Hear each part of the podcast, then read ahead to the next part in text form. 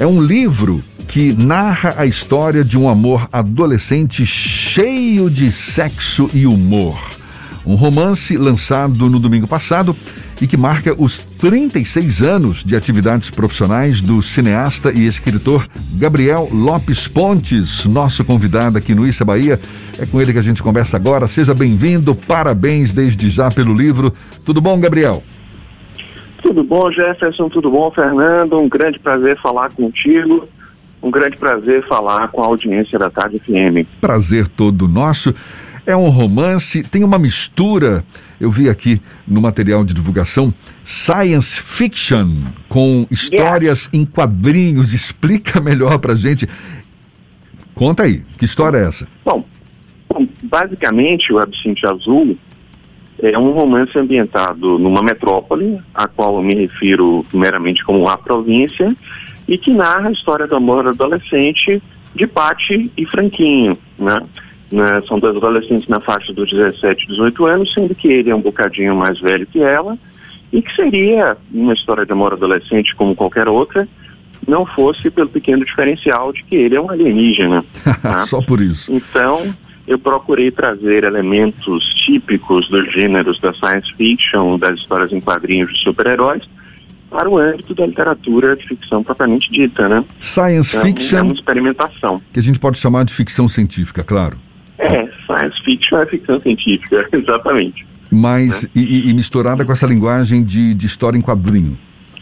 É, porque na verdade o Franquinho, ele tem capacidades sensoriais tão aguçadas que bem poderiam ser consideradas os poderes de um super-herói, né?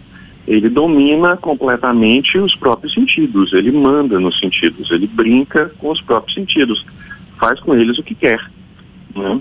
E isso cria um, digamos assim, uma interseção com o universo das histórias em quadrinhos de super-heróis, porque tem uma preocupação em produzir uma literatura muito contemporânea com um sotaque pop, quase punk até.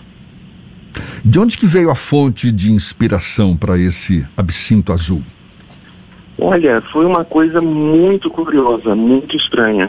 Eu estava sentado diante da tela branca do computador, já por vários minutos, olhando fixamente para a tela, e aí me veio à cabeça a frase: não, ele não. E a partir daí eu fui escrevendo, só terminei cerca de um ano depois. Né? Levei cerca de mais um ano e meio revisando, porque eu digito muito mal, escrevo muito rápido, então é preciso fazer uma revisão acurada depois que eu assino o romance. E deixei engavetado por uns dois anos e meio, depois fiz uma outra revisão. E aí surgiu uma oportunidade junto à editora Becalete, uma editora prestigiada do interior de São Paulo. E eu tirei o livro da gaveta, o Absinto Azul está aí, para que todos bebam e se embriaguem. é um livro voltado para um público mais jovem ou é para todas as idades?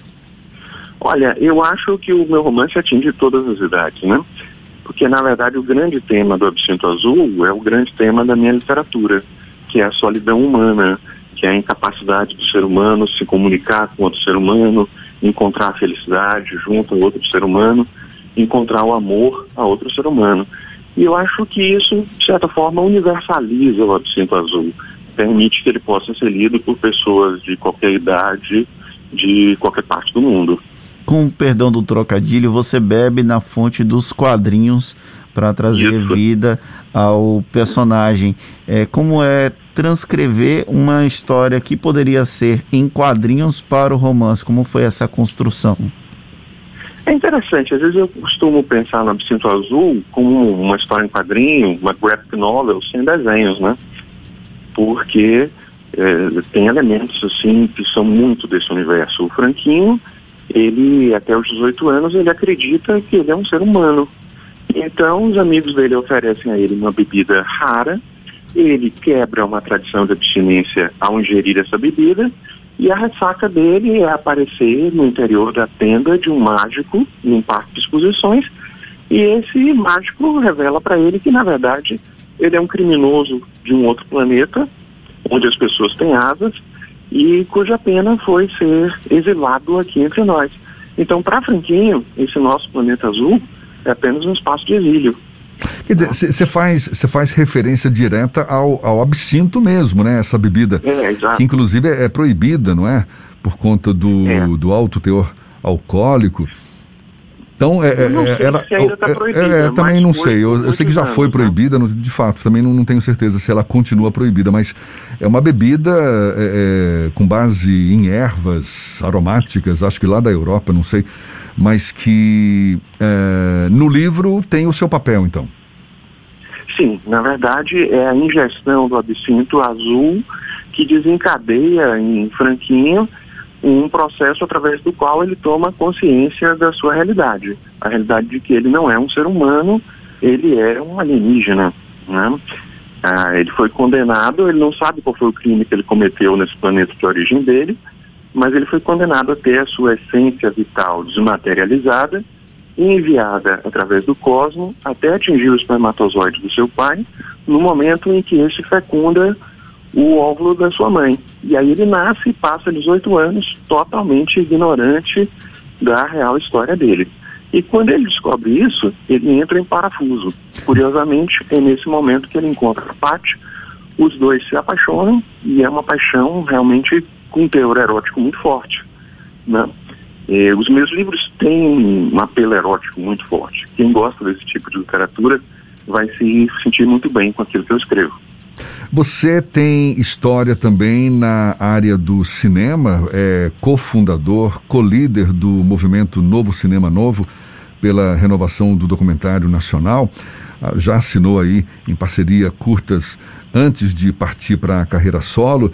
Como é que você concilia? Tem, tem, tem certamente alguma influência dessa sua trajetória como cineasta nessa sua, nesse seu mergulho pelo mundo literário também? Eu acho que tem mais uh, o meu lado escritor no cinema que eu faço.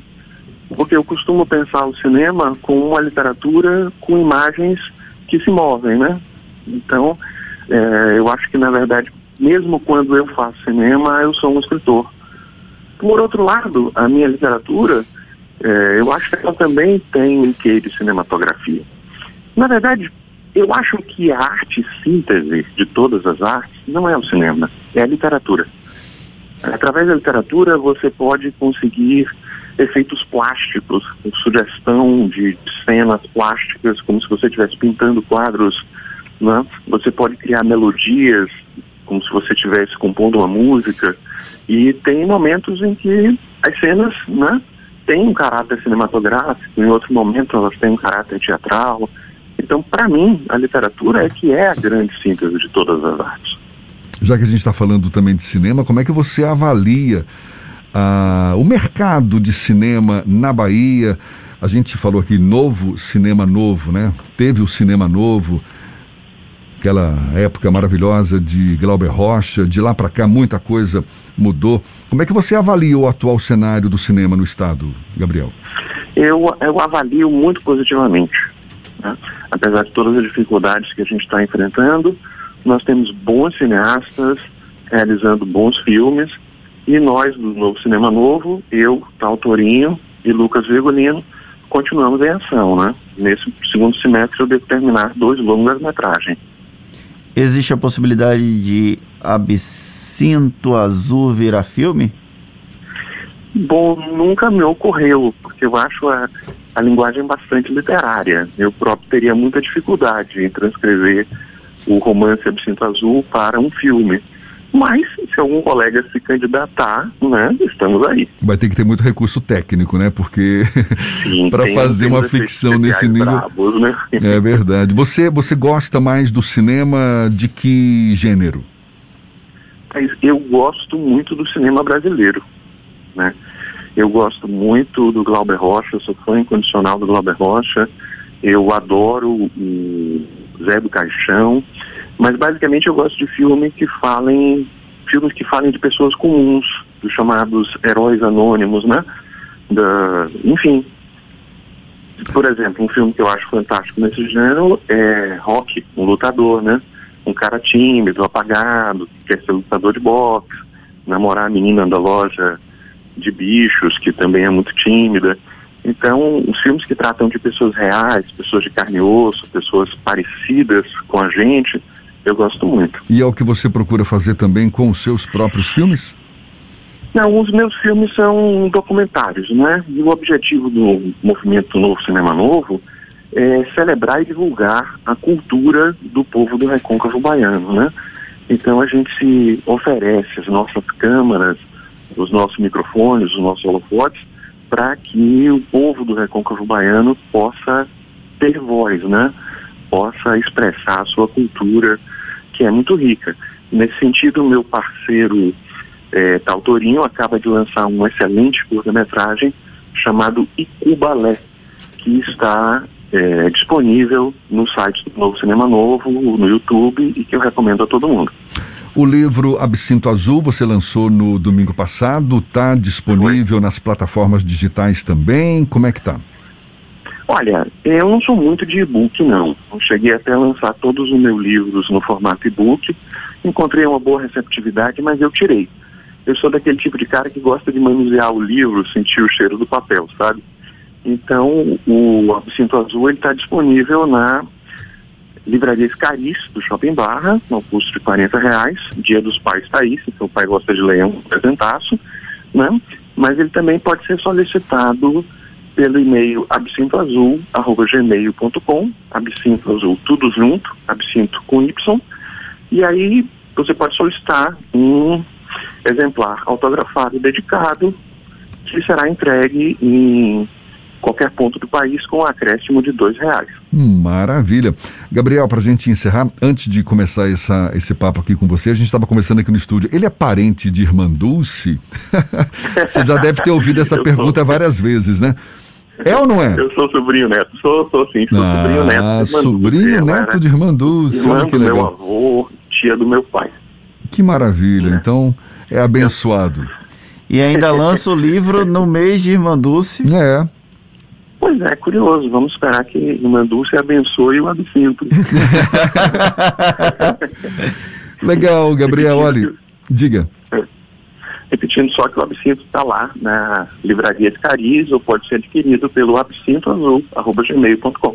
Tá certo, tá aí, ó. Escritor, cineasta Gabriel Lopes Pontes com esse seu novo trabalho, um romance Absinto Azul, lançado domingo passado, marcando seus 36 anos de atividades profissionais.